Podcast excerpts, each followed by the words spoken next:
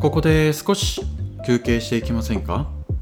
人生の道の駅踊り場へようこそ。こちらパクに人と暮らすアラサーのお持ちがリスナーさんとテーマを語りながら人生の階段を上り続けて少し休憩したい方に落ち着いて小休憩できるようなそんな番組プログラムとなっておりますのでどうぞ休んでってくださいね。こんにちは。パーソナリティのおもちです。そして今回の膝の上アシスタントはわらびです。よろしくお願いします。はい。ということですいません。いつもね大体ね木曜日の大体お昼の12時にいつも投稿配信をしてるんですけどもちょっとね心が疲れてしまって。心がねちょっとね疲れちゃって。もうなんか喋れないよ。あー！ってなってちょっと一日経ってしまいました。申し訳ございません。でねその次の日にすぐ、えー配信えー録音してすぐにねアップロードできればいいなと思ってるので少少々お待ちくださいね。で、まあ、今回ねなんでこう悩んだかっていうとまあ職場でねまあガサツな人がいてもう自分的にはもうイライラっていうかあんまりイライラしないんですけどイライラみたいな感じになっちゃったんでこのねガサツな人ってどんな人なんだろうって改めてちょっと調べてみようと思ってちょっとね、えー、とネットで調べてみました。のでちょっと皆さんも周りにガサツな人がいますか？もしくは自分ですか？あなたですか？っていうのをちょっとねこの特徴だったりを、えー読んでいきますので当てはまってたらねなんでしょうね。当てはまってるかなっていうのをちょっと参考にしてみてください。ということでガサツな人の6つの心理や特徴とは？ガサツな人は言動に落ち着きがなかったり荒々しい人のことを表す言葉です。なぜガサツな人間になってしまうかというとやはり育ってきた環境がほとんどを占めることでしょう。あなたがそういう人でなかった場合どんな特徴を持ってるか気になりますよね。そこで今回はガサツな人の特徴や心理についてご紹介していきますのでぜひあなたやあなたの周りに当てはまる方がいるかどうか確認しながら最後までご覧ください。ということでガサツな人の心理や特徴、えー場の空気が読めない。ガサツな人というのは細かなところにまで気がまら気が回らないため集団で行動している時に常にどこか浮いた存在になりがちです。そして当然ながら他人に対する気配りも全くできないので身の回りではいつもトラブルが絶えません。つまりガサツな人の最大の特徴は場の空気が読めないという部分だと断言できるでしょう。さらにタチの悪いところはそういった面を本人が全く意識してないといった部分です。自覚していればまだ反省をしたりやりようがあるのですが本人には悪意のかけらもないため何か忠告したところで無駄骨に終わってしまうケースがほとんどだと言えます。周囲の人たちにははっきりと場の空気が読めないことが分かっているのですがそれを本人だけが理解していないわけです。ガサツな人はそんな特徴を持っていますから普通に付き合っていくだけでもかなりの困難が立ちふさがります。ぶっきらぼうな物言いに腹が立つこともあるでしょうし言われたくないセリフを投げかけられて唖然とすることも多々あるでしょう。ですからガサツな人とはなるべく距離を置いて置いた方がいいのが正解です。ということで。空気が読めない。そうですね。空気が読めない。そうね空気が読めないですね空気が読めないっていうかなんだろう柔軟性がないって言えばいいのかな。その空気を読まないで個性を発揮していいとこと空気を読んでなんかこうその自分の個性をちょっとボリュームダウンというかパワーダウンしたりこの調節ができればいいんですけど常に自分の出せるなんかみたいなのを一定なんですよね。はあ今みんなこうみんな調和しなきゃはみたいな感じであればいいのになんかもう常にはははみたいななんか100%でいかれてもこっち的にはちょっと困るなみたいな。じゃ柔軟性ちょっとここは周りと足踏み揃えるよ。ここはあなたの力をフルに活動していい活用していいよっていうそういう空気を読めてないっていうのがうん、のかなって思いますね。そういう人たちは。じゃあもう一つの特徴言いますね。他人の話を聞いていない。非常に残念なことですがガサツな人というのは基本的に他人の話を聞いていないという大きな特徴を持っています。もともと何かを考えるといった行動が苦手なこともあり他人の話を聞いたところで自分の役には立たないと信じているからです。もちろんプライベートな空間であればそんな特徴も笑って済ませられるのですが問題なのは例えば仕事の時でも全く変わらないという点になります。ガサツな人は考えることが苦手でさらに他人の話も聞いていないわけですから当然ながら仕事上でのミスも圧倒的に多いです。さすがに仕事でミスを連発されるような状況になると周囲の人も笑って済ませるわけにはいきません。しかしガサツな人にどれだけそういった特徴を改めるように進言してもほとんどのケースでは結果が見られないのが実現です。現実です。つまりそれほど他人の話を聞かないという特徴が身に身についており強制するのは難しいと言わざるを得ません。あなたがもしもガサツな人と一緒にすることになった時は以上の点を十分にするよう注意するようにミスの責任を連帯で負わせないようにしましょう。そう人の話を聞かない。聞かなそうね。そう聞かないんですよね。なんか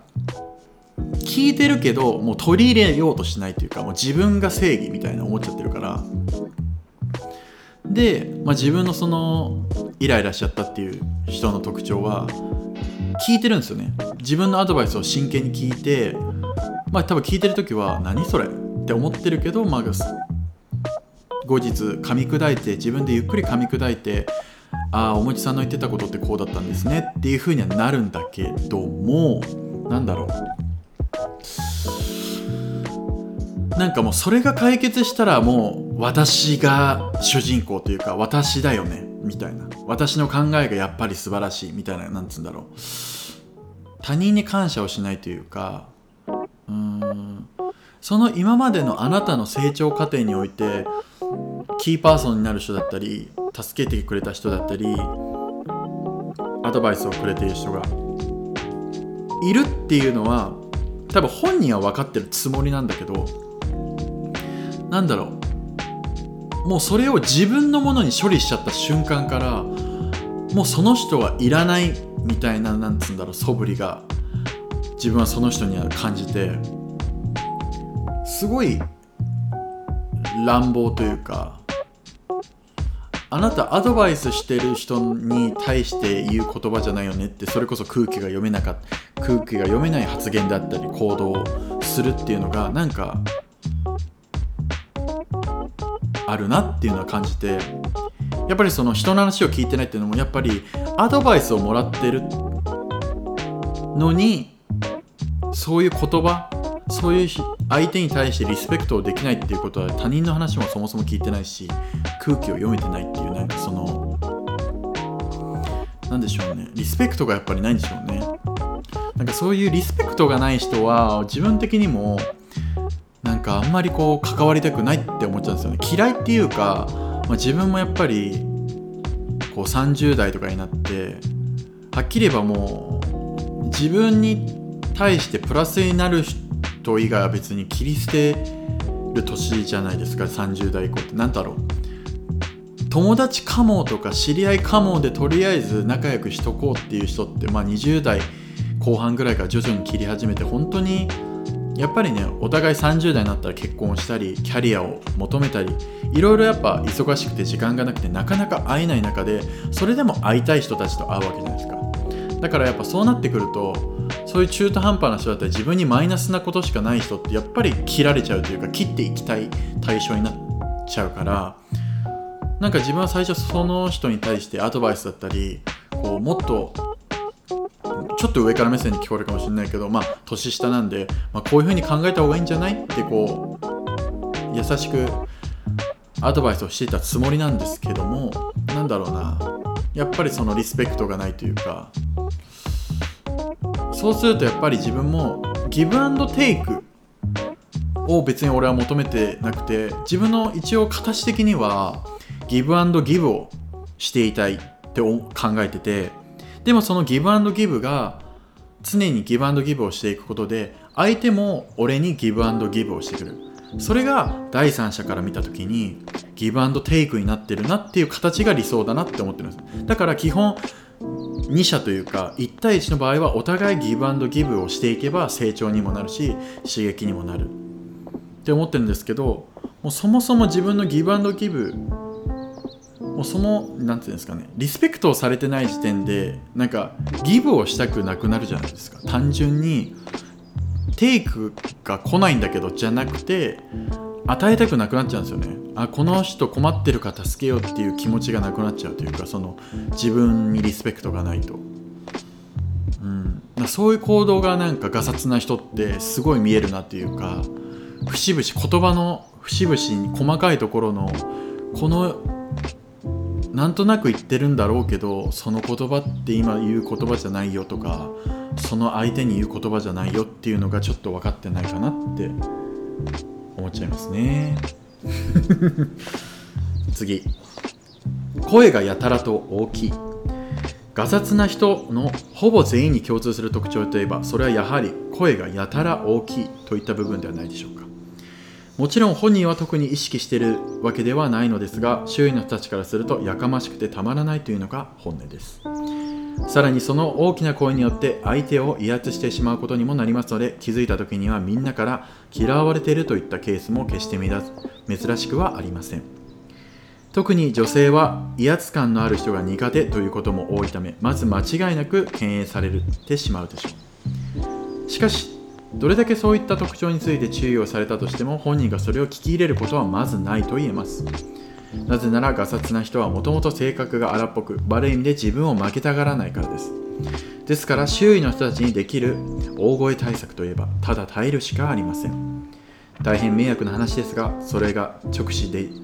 しなければならない悲しい現実と言えるでしょう。もしあなたが最近少しでも自分の声が大きすぎると感じていたらそれはガサツな人になりかけている状態かもしれませんので十分注意するようにしてください。ということですね。本当にそう。声が大きい人。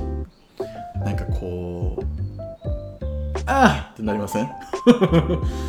ああうるさい！みたいな。なんか例えば相談に乗るにしても相談してもらうにしてもなんか実はこうでこうこうこうでこうなんですよね。みたいな。トーンで話してもらえばいいのに。すごいこれがこう悩んでます。あーみたいな。もうなんかそれさ浅い悩みじゃない？本当にそれ自分で解決できないんかなとか思っちゃうしなんかすごいうんもう一生懸命生きてるんだろうけどすごい薄っぺらい人生にこっちは聞こえてきちゃったりする。んですよね。なんかその「うわー」みたいな感じで喋られちゃうと。うん。なんだろう。なんか自分はこうなんか5人兄弟の末っ子で育ってきてなんかある意味もう放牧してもらって育ててもらってなんかもう自由に生きてみたいな感じで生き、えーと、育てられたからなんかそれも自分の母親のすごい愛の形で愛愛の形だと思って僕はすごいその育て方してくれてすごい感謝してるんですけど多分その方はなんか一番最初に生まれた子長男長女だったんですけどすごく可愛がられて育てられたんだろうなっていうのがすごい見て思ってなんだろうな。やっぱり最初の子って「え可愛いね。え何々しようか。え何々習おうか」結局こうやっぱ大切にされるじゃないですか。だから多分こう挫折をしない環境を作ってもらえたのかなって思うんですよね。自分は多分もう末っ子だし兄弟もいっぱい多かったんで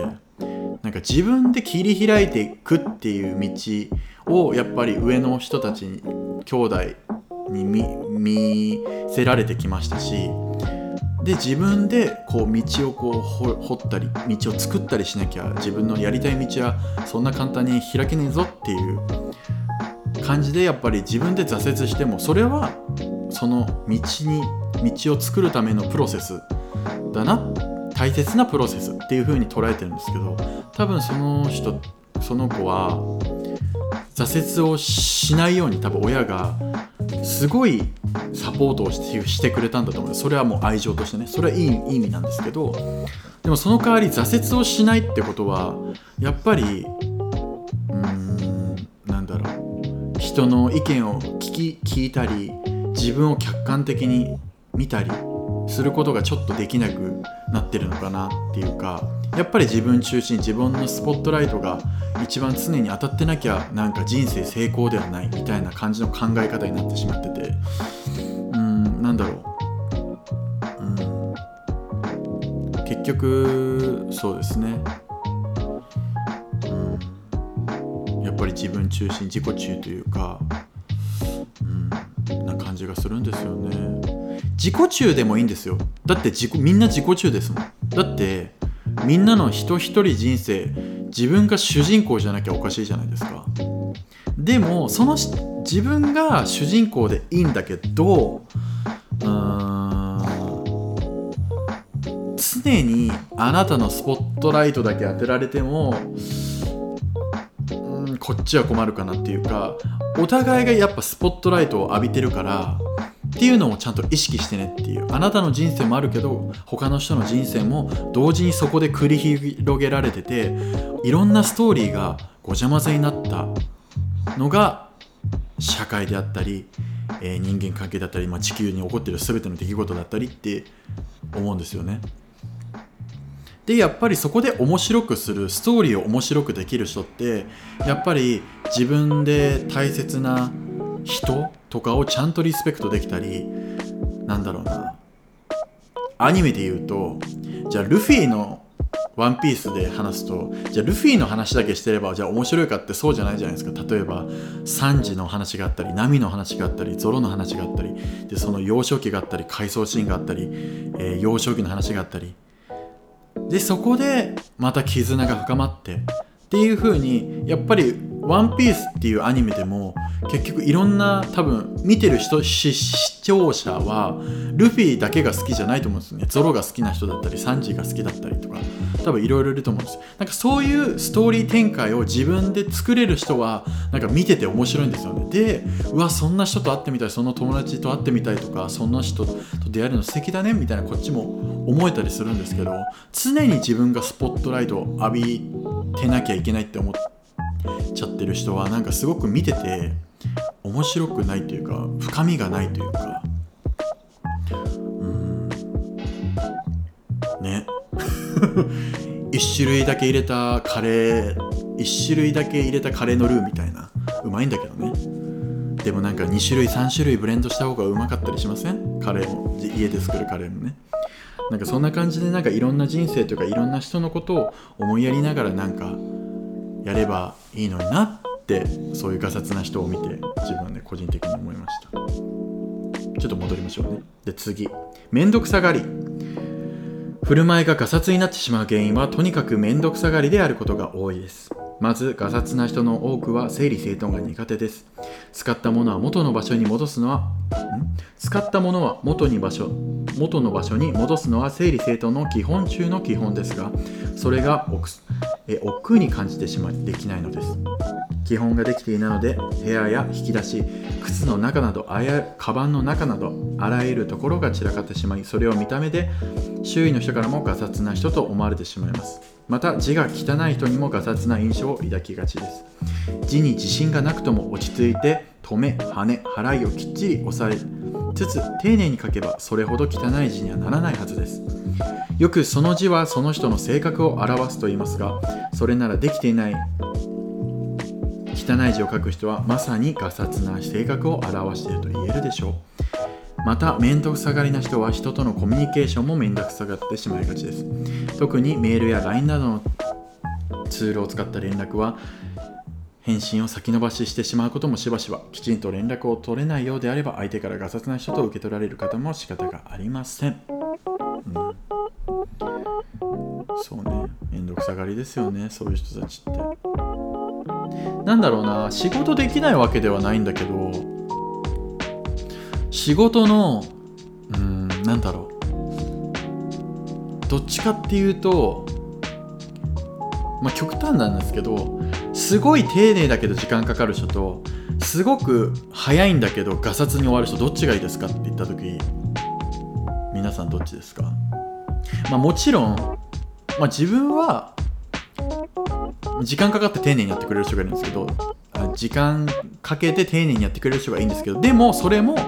ちゃんと仕事のなんつうの業務内で終わらせるっていうのが最低条件で。まあでもそのガサツな人もね多分時間内にこれもやんなきゃあれもやんなきゃって思ってるから多分頑張ってるんだけどうーんなんかそこまであなたに求めてないまあ求められちゃってるのかもしれないけどそこまで求めてそのガサツさになるならなんかあなたにはそんな求めないから丁寧にやってほしいなって自分は個人的に思うんですよね。うん、結局なんかこうもう一回やらなきゃいけなかったりこっちがサポートしなきゃいけないっていうことが増えると結局うんなんだろ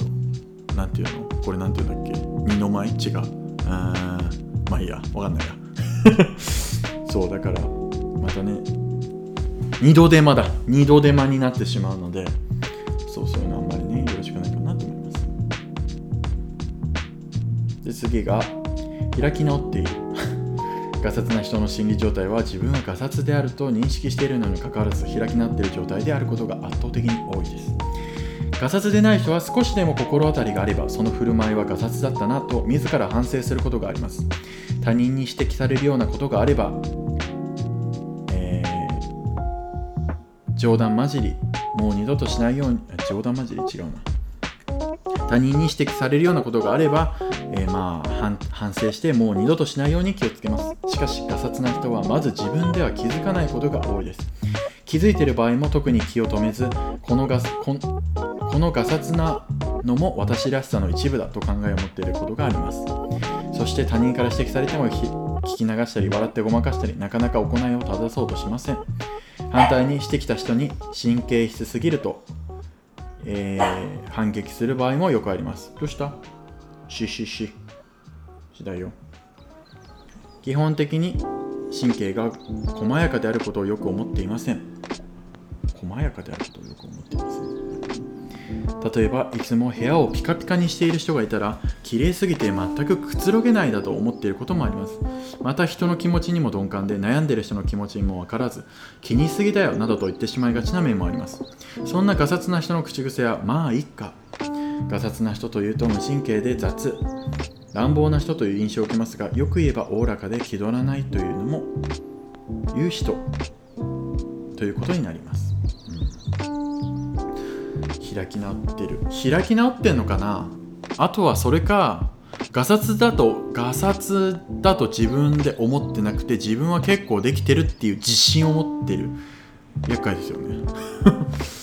その自信厄介だな。うん。そうなんかそうなんですよね。自分のその人もガサツだと思ってる人もえそういうガサツなとこ直した方がいいよって言うとえでもそれも自分の自分らしさだよねとか開き直ってんですよね。立ち悪いですよね。うん。まあそれが一部でもいいんですけど、まあ、そんなあなたはまあ年を重ねるにつれて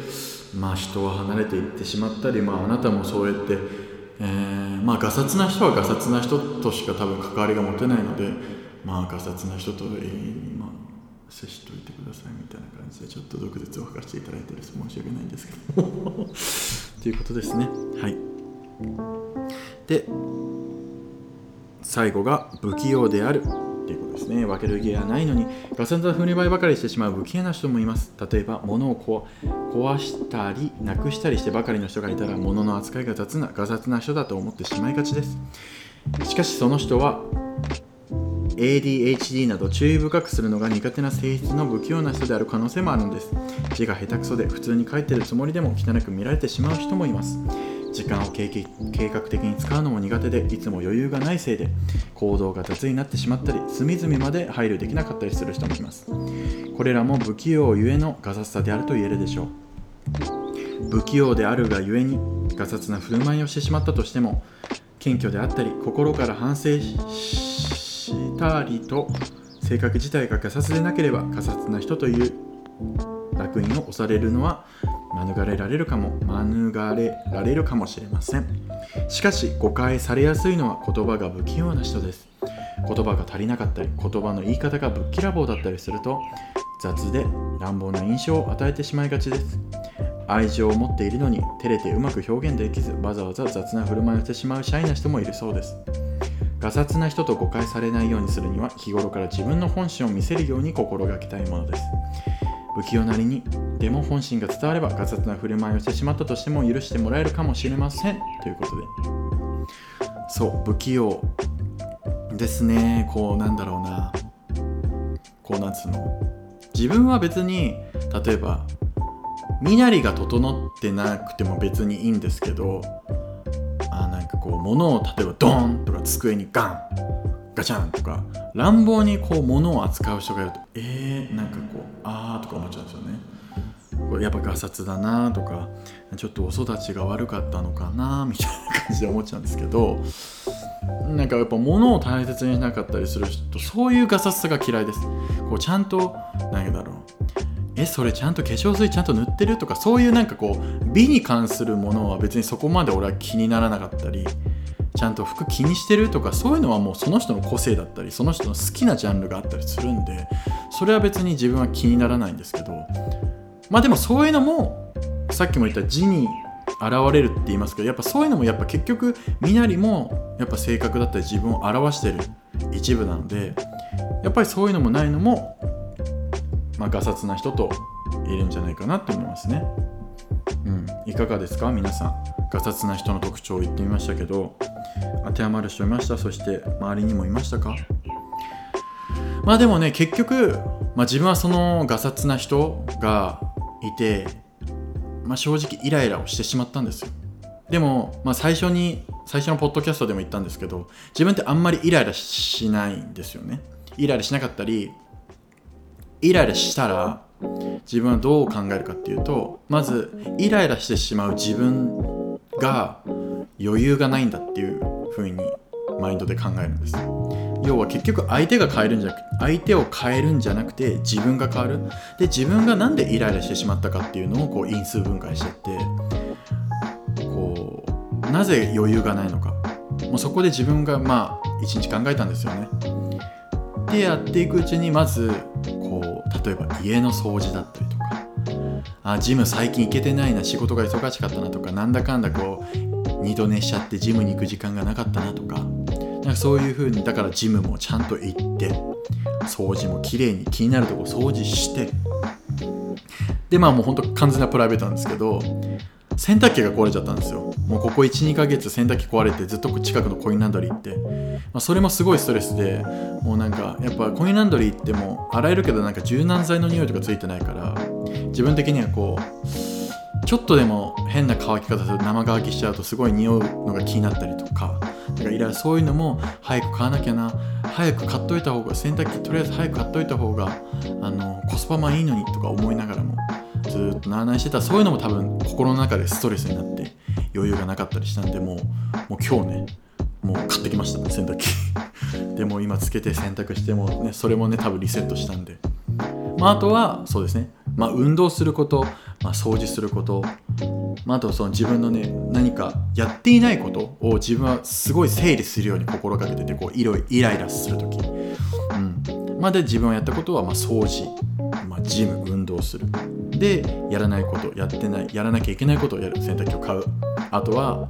まあ、勉強するとか。最近ちょっと英語の勉強してるんですけど、まあ、それは後で話しますね。英語の勉強もしてなかった。ちょっとね、まあ、それも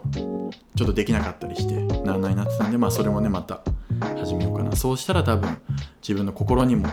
余裕っていうか充実感が出て余裕が出てきて、まあ、その人もねその人に対してもおおらかに自分が対応できるのではないかなって思いますね。うん、自分に厳しいのかなこれって。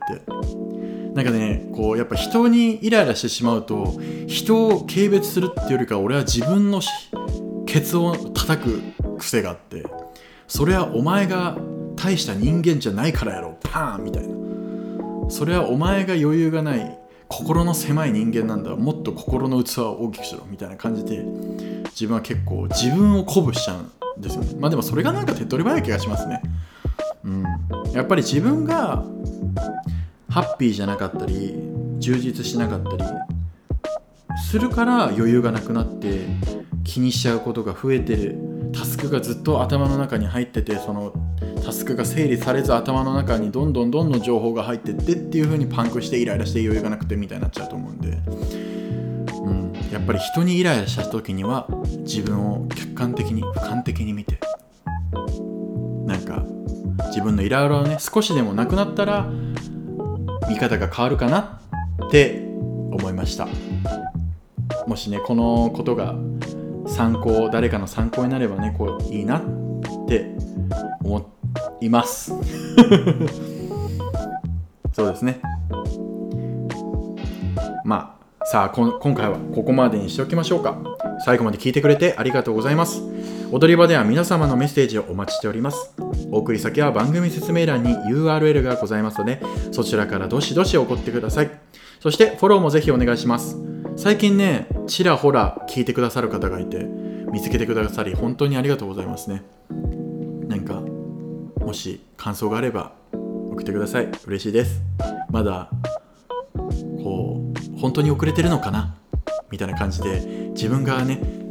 あのお送り先ラジオネームあ